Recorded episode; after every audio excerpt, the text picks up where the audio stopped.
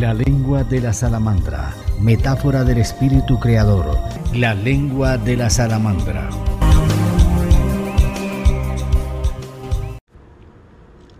La invitada a este episodio del podcast La lengua de la salamandra es Betty Cuadrado. Ella nació en Cartagena de Indias y tiene tres palabras que la identifican. Niñez, ternura y esperanza. Un programa dedicado a la niña que pronuncia los nombres de los niños y niñas herederos de este planeta. Para ella, para Betty, que tiene esa bella manera de fraternizar con los nombres de los niños y multiplicarse como mariposa para descubrir los vericuetos del agua, cantar una canción hacer títeres, sacudir su cabello salvaje y dulce y volver paisaje la palabra, tener compañía para pensar en voz alta, ella la que nos enseña que la memoria y la palabra son afectivas y efectivas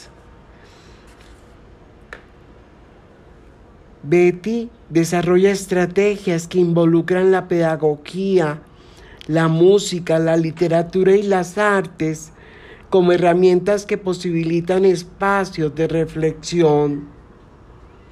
Ella es productora de un programa infantil que se presenta en las redes sociales a través de Facebook Live y YouTube en el canal de La Chambrana eh, que se llama La Ronda de los Peques.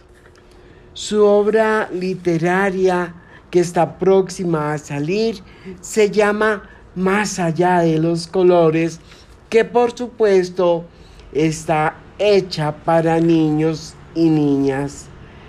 Es un placer eh, tenerla como invitada por ese impulso, por esas acciones que realiza para que los niños y todo ese lenguaje pedagógico eh, llegue de verdad como una propuesta en la promoción de los derechos y responsabilidades de, de ellos. Nos emociona muchísimo lograr tener hoy este programa dedicado en nombre de ella a esos peques, como ella los llama, para que sepamos que hay personas que están manejando esa voz y que dejan para ellos su corazón. Ella es licenciada en educación preescolar, es especialista o pedagoga de la lúdica, es docente de profesión con más de 30 años de experiencia. La música y la literatura son sus dos pasiones, utilizándolas como herramientas pedagógicas en los espacios educativos. Es gestora cultural de la ciudad de Cartagena y trabaja con comunidades de la zona suroriental familias afrodescendientes con proyectos para la infancia que apoyan la autoestima, el desarrollo de la libre personalidad y la búsqueda del bien común. Así que bienvenida y aquí estamos para escucharte. Yo nací en Cartagena de Indias, tengo dos hermanos por parte de mamá y papá. Mis hermanos son dos eh, varones, soy la única hembra. Mi familia como tal está conformada también por mis tres hijos. Eh, no tengo esposo, soy madre soltera. Soy desde la ciudad de Cartagena, me crié aquí en Cartagena con su gente, con su gastronomía, con su folclore. Eh, bueno, y la mayoría de mi familia es de acá de Cartagena. Tengo otras en provincias, pero me crié como ciudadana cartagenera.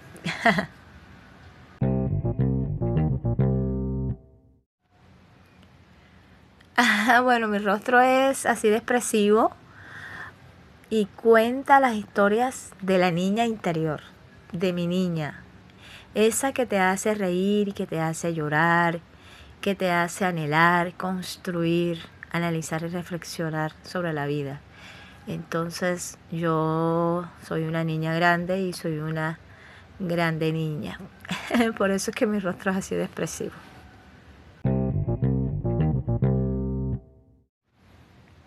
Yo soy docente desde hace muchos años, tengo más de 30 años siendo docente. Eh, y bueno, anteriormente de pronto no escribía mucho, sí escribía, pero no formalmente.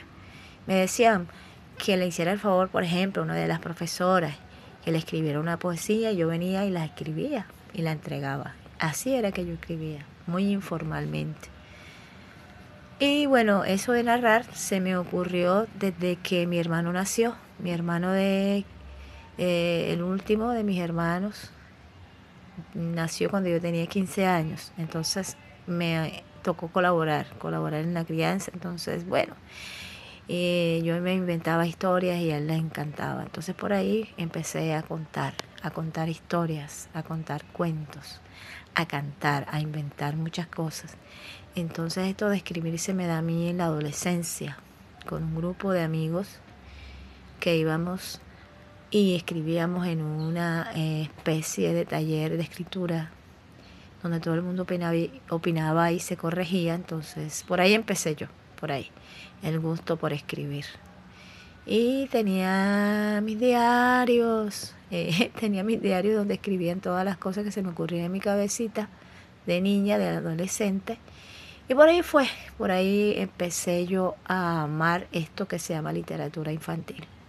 Me encanta la literatura infantil, porque enseña, porque divierte, porque hace que el niño pueda ver más allá de su realidad. Entonces, me encanta.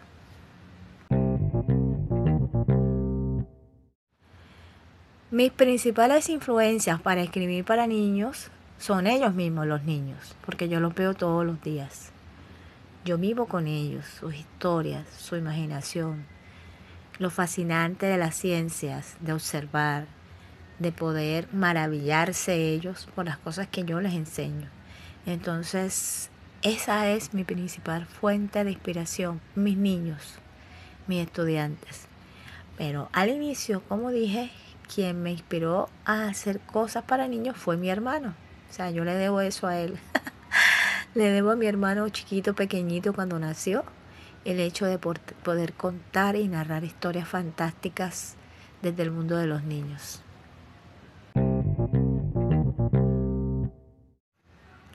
El próximo libro que está por salir se llama El maravilloso mundo del pollito hielo. Básicamente es un mensaje que le quiero dar a la gente, a los niños, para que podamos juntos cuidar nuestro medio ambiente. Este libro tiene poemas, cuentos, canciones y también algunas actividades relacionadas al cuidado y al amor que le debemos profesar a nuestro medio ambiente. También tiene como herramienta un títere, una herramienta de comunicación, de reflexión y de que los niños puedan también aumentar su vocabulario a través de la utilización del títere para que eh, esto sea con un poco más sentido, ¿cierto?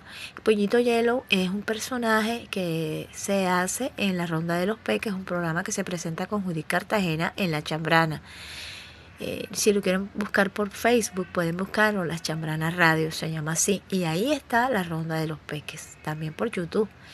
Aquí queremos es que el personaje sea quien guíe y lleve paso a paso al niño a mirar y a profundizar la problemática ambiental que existe. Entonces, ese es el mensaje que le queremos mandar, ¿verdad? Que debemos cuidar nuestra casa, porque en la tierra es nuestro hogar y todos, todos y todas debemos cuidarla. Entonces este es el mensaje crucial de este hermoso libro. Es un libro muy hermoso, con unas imágenes para colorear, para que los niños a medida que vayan leyendo puedan ir coloreando y puedan jugar también con el títere de pollito hielo.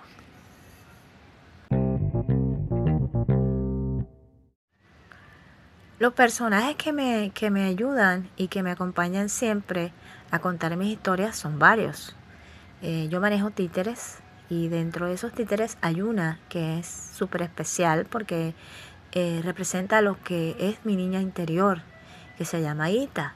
Ita es una niña conversona, que habla mucho, que se ríe, que pregunta, que ama la naturaleza, que quiere estar siempre como entonada, pues siempre eh, pendiente de todas las cosas que pasan para colaborar, para apoyar.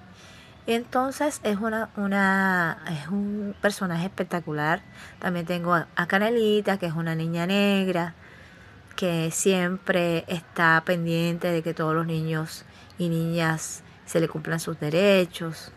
Está también el personaje que se llama Capitán CC, Capitán de la Cultura Ciudadana, y que nos enseña eh, con sus cuentos, con sus poesías y con todo lo que tiene, que ver con el cuidado eh, de lo público, eh, también de las buenas normas, pues todo lo que tiene que ver con cultura ciudadana. Entonces esos tres personajes junto con el pollito hielo me están acompañando en toda esta travesía de enseñar a los niños sobre el medio ambiente y sobre cultura ciudadana a través de la poesía, canciones y cuentos.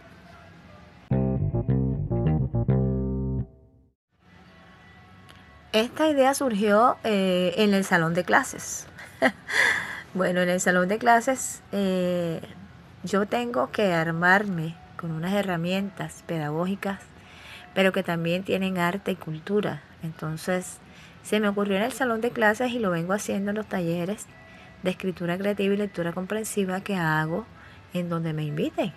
Y ahí voy con mi guitarra, voy con, el, con la cajita de música, voy con todos los, los títeres, etcétera, todos los elementos que utilizo simplemente para llamar la atención del niño, para que sea un canal más, eh, más lúdico, más pedagógico y que en el corazón de ese niño y esa niña que me está escuchando quede algo, quede algo, algo de reflexión que no se le olvide nunca y que podamos de pronto mejorar, mejorar esta sociedad. Ese es mi, el sentido de mi vida en este momento.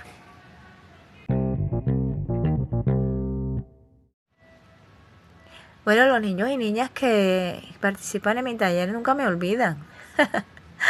Eh, ellos querrían que todo el tiempo estuviera yo vestida como me he visto, muy colorida, muy como para llamar la atención y que los títeres se vayan con ellos. O sea, es impresionante la reacción de los niños. A veces ellos creen que los títeres son reales y me dicen, esa, esa es tu voz. O sea, es increíble, la verdad que sí. Entonces la reacción ha sido positiva, gracias a Dios. La reacción ha sido positiva.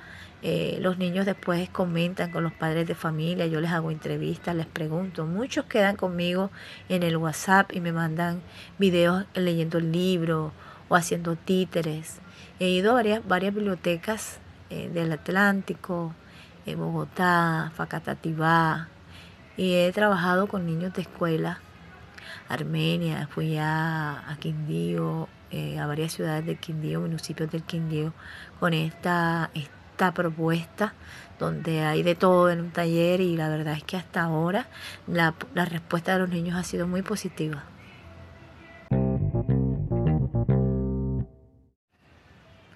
Son muchos los beneficios y la importancia que tiene la literatura en los niños.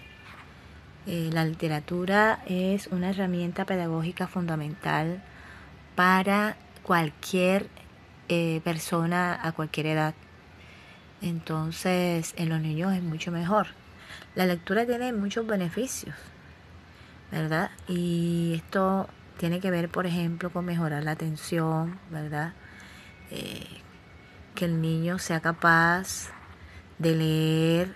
Esto implica que puede desarrollar muchos eh, muchos procesos cognitivos como la atención, la percepción, la memoria, la escucha, la escucha, puede también mejorar las relaciones interpersonales porque aprende a través de cuentos, de fábulas, aprende cómo es que debemos comportarnos con los demás, puede mejorar también el, manejo de emociones, ¿verdad? Eh, eh, cuando un niño lee, cuando un niño lee un cuento o cuando se lo leen, porque dependiendo de la edad, ¿verdad? Si es un niño pequeño, pues se agarra de la oralidad. Pero si es un niño más grande que puede leer o que se lo lean, es increíble el poder que tiene la palabra. Cuando nosotros leemos un cuento o leemos cualquier cosa, un libro al niño, pero bueno, hablando de la literatura infantil, eh, cuando leemos un cuento infantil a un niño, se le abre la imaginación y viaja a mundos mágicos, inimaginables. Eh, son numerosas las experiencias que puede un niño vivir a través de la literatura infantil. La literatura infantil moderna está hecha, diseñada para que el niño aprenda. No para que se asuste ni para que, pues, de repente crearles miedos. No, es para que aprenda, para que sus procesos reflexivos vayan mejorando. Ya, aquí también el niño lo que hace es que domina su lenguaje, ¿verdad? Eh, el niño aprende vocabulario, incluso eh, sale a investigar cosas que de pronto lee y que no entiende. O sea, se le abre una cantidad de procesos ¿verdad? y habilidades que es capaz de, de investigar, de volverse investigativo, desarrollar habilidades sociales, aprende a crear personajes, historias, el niño se divierte, eh, pues como tiene el contacto con los demás niños y con sus padres o sus maestros, esto le da pie para que sea un niño sociable, sin miedos, que pueda enfrentar eh, cualquier problema sin, sin ninguna clase de, dudas en ese sentido, de poder enfrentar eh, la realidad, ¿ya? se le cuentan de pronto historias fantásticas, pero siempre con un mensaje y con una moraleja.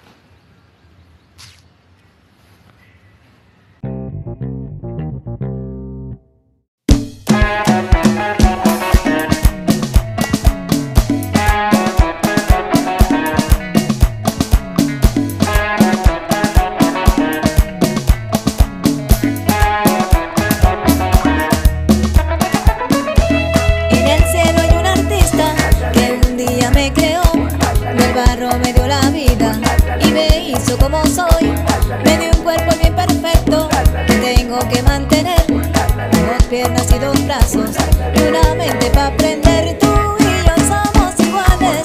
De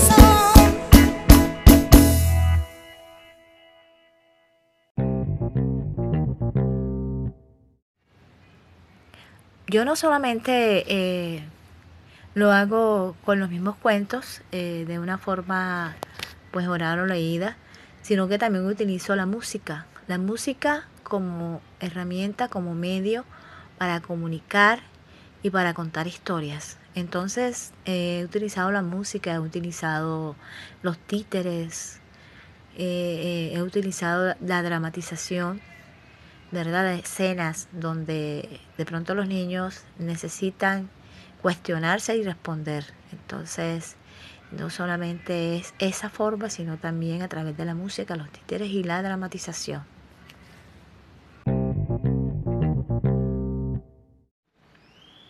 Soy caribe, soy costeño. En la calle me gritaron, negro, bembón y prieto, que el pelo lo tengo apretado, como mi amigo Beto que el negro es un mal color, que somos una raza fea, que parecemos unos monos, tortugas o icoteas. Le pregunté a Beto por qué somos así, oscuritos e inquietos, picantes como el ají. Beto me respondió de una manera excelente. Me hizo reflexionar y amar más a nuestra gente. Tú no sabes, amigo mío, de dónde venimos nosotros, donde nacieron tus padres y los míos, tierras de arena, palmera y cocos, donde su gente es feliz, caribeña y original, aplastadita de nariz y de bema colorada donde se come biche el mango, la alegría y el pescado frito, la arepa de huevo y la carimañola, y el buñuelo de frijolito. Soy caribe, soy costeño, y orgulloso estoy de serlo. Así que, amigo mío, no le pare bola a eso.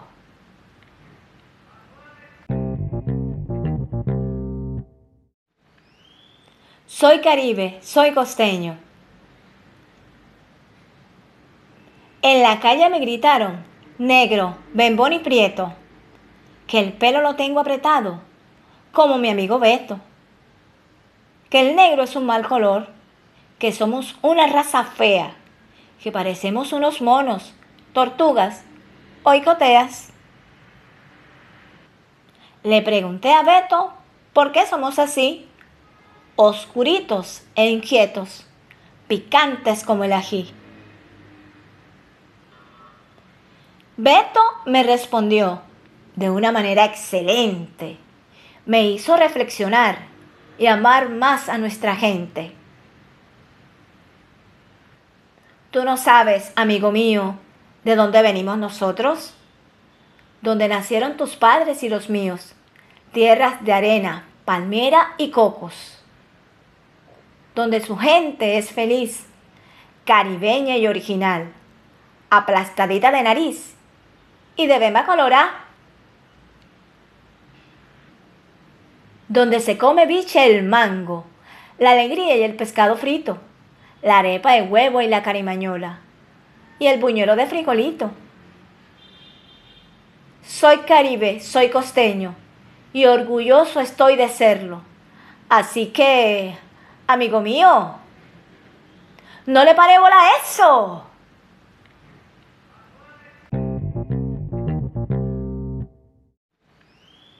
Soy caribe, soy costeño.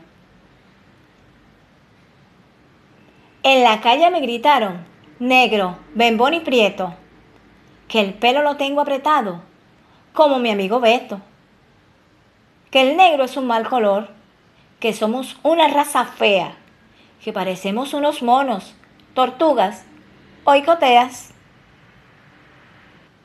Le pregunté a Beto por qué somos así, oscuritos e inquietos, picantes como el ají. Beto me respondió de una manera excelente.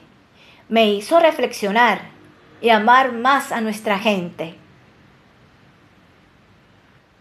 Tú no sabes, amigo mío, ¿De dónde venimos nosotros?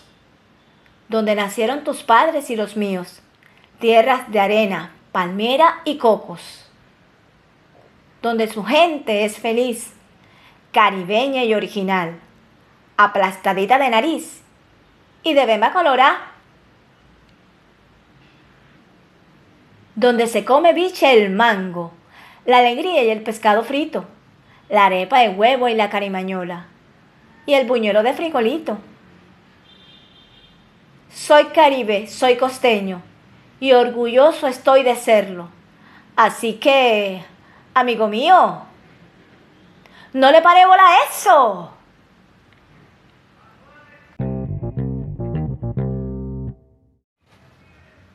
El mensaje que yo les tengo para hoy, para los padres de familia, para las mamás, los papás, para las maestras, los maestros y para los niños, es que nunca debemos dejar de soñar. Siempre, siempre está la salida. Y si no está, la construimos. Este mundo necesita personas que trabajen con los sueños y con las esperanzas, porque a veces no las quieren arrebatar. Entonces, ese es el mensaje. Por muchas cosas malas que veamos, siempre hay algo bueno.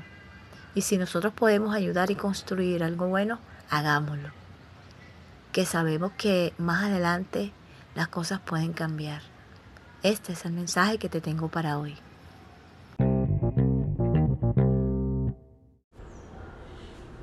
Te invitamos al próximo episodio de La lengua de la salamandra.